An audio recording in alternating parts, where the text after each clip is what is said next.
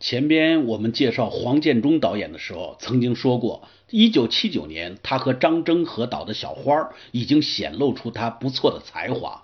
如意呢是他首部独立执导之作，那么良家妇女则是他的代表作，因为这部影片呢对人性的自由发展表示了深层次的关注，内容与形式做到了完美统一。哀而不怨，怨而不伤，欲悲与美的艺术风格，使影片在国际上赢得很大反响，并且呢多次获奖。那么它的创作特色，也就是黄导的创作特色，就体现在了这部影片之中。呃，当我们讲到良家妇女的时候，我们要告诉大家的是，这部电影呢根据李宽定的同名小说改编。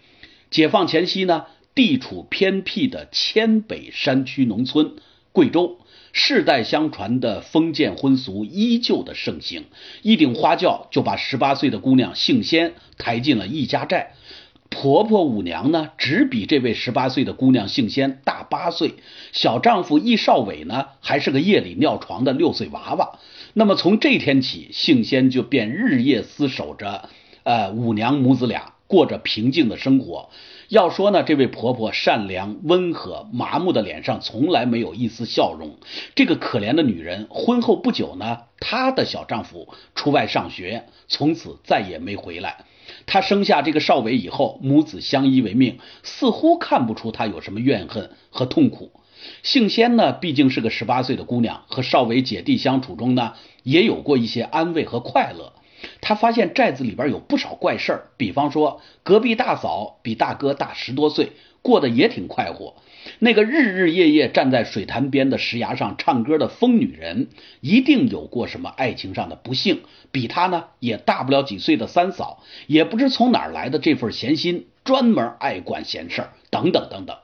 农忙季节到了。家里来了帮忙干活的开炳表哥，他是五娘的娘家侄子，和杏仙年龄差不多，少言寡语的。那么杏仙呢，在和开炳的接触中，不知不觉的就发生了一些变化，比方说开始注意自己的穿戴呀，也很想站在一旁多看开炳几眼呀。不久，开炳离去了，杏仙呢，却像是失落了什么。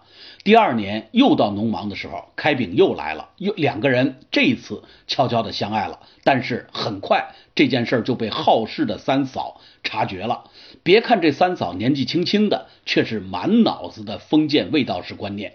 她呢千方百计的调唆这个呃教唆这个少伟，自己呢也常常的跟踪盯梢，来捉弄杏仙和开炳这一对老实善良的年轻人。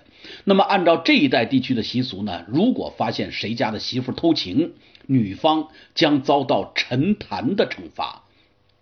杏仙面临着痛苦的抉择。这个时候呢，村子里边好在已经进驻了土改工作队。杏仙参加了几次会，知道呢法律保障男女婚姻自由。他很想和开炳自由对象，但是呢又舍不得五娘和少伟。这天晚上呢，他和开炳在山山洞里边商量对策的时候。被三嫂给发觉了，村寨里的人呢，把开炳打了个半死，然后赶出了村。杏仙经过痛苦的思想斗争，在当天深夜悄悄地离开了婆婆家。隔壁大嫂为她送行，在她走出家门之后，婆婆也派少伟派赶来呢，送给她几件衣服和一副手镯。只有那个三嫂事先等在山道上，准备羞辱她。善良的五娘让少尉提醒杏仙走另一条小路，杏仙终于成为了这个封闭落后的山寨中第一个冲出牢笼的女人。黄建中的这个代表作《良家妇女》拍摄于上个世纪八十年代的中期，也就是一九八五年，对这种大媳妇、小女婿的古老故事，他做了超越时空的开掘，从而概括了数千年来华夏女子悲惨的命运。影片没有把封建、愚昧、落后的力量通通归诸于外在的客观原因，而是揭示出什么呢？捆缚这个少女的最强的力量，原来就在她的内心。由此呢，体会到更深层次的对人性的压抑，对人的精神扭曲。影片追求深意，又突出了象征和隐喻，强化了哲理。影片的色彩运用呢，也赋予了深邃的思想内涵。在镜头的安排上，编黄导呢特别注意把性仙的命运和疯女人的命运加以对比，以显示历史的进步。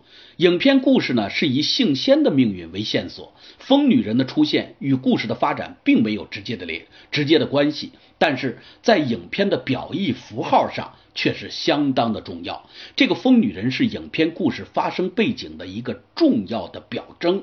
从叙事学的这个角度看，疯癫者在故事中的作用。以及疯癫者在故事中的出现，具有引导读者或观众对故事中所表现的生活秩序产生怀疑和反思的作用。如果你最近关注一下电视剧，呃，《白鹿原》，你会发现里边有一个疯癫者的形象。如果你去看，啊，托尔纳托雷的电影《天堂影院》那里边也有一个疯癫者的形象。总之呢，疯癫者在很多影片中都会出现，包括姜文的《鬼子来了》。疯癫者在故事中出现，我再说一遍，具有引导读者或观众对故事中所表现的生活秩序产生怀疑与反思的作用。恰如我们中国古代的知名人物屈原：“世人皆醉，我独醒。”你所有的人看他是疯子，但是只有疯的人才是真正的清醒。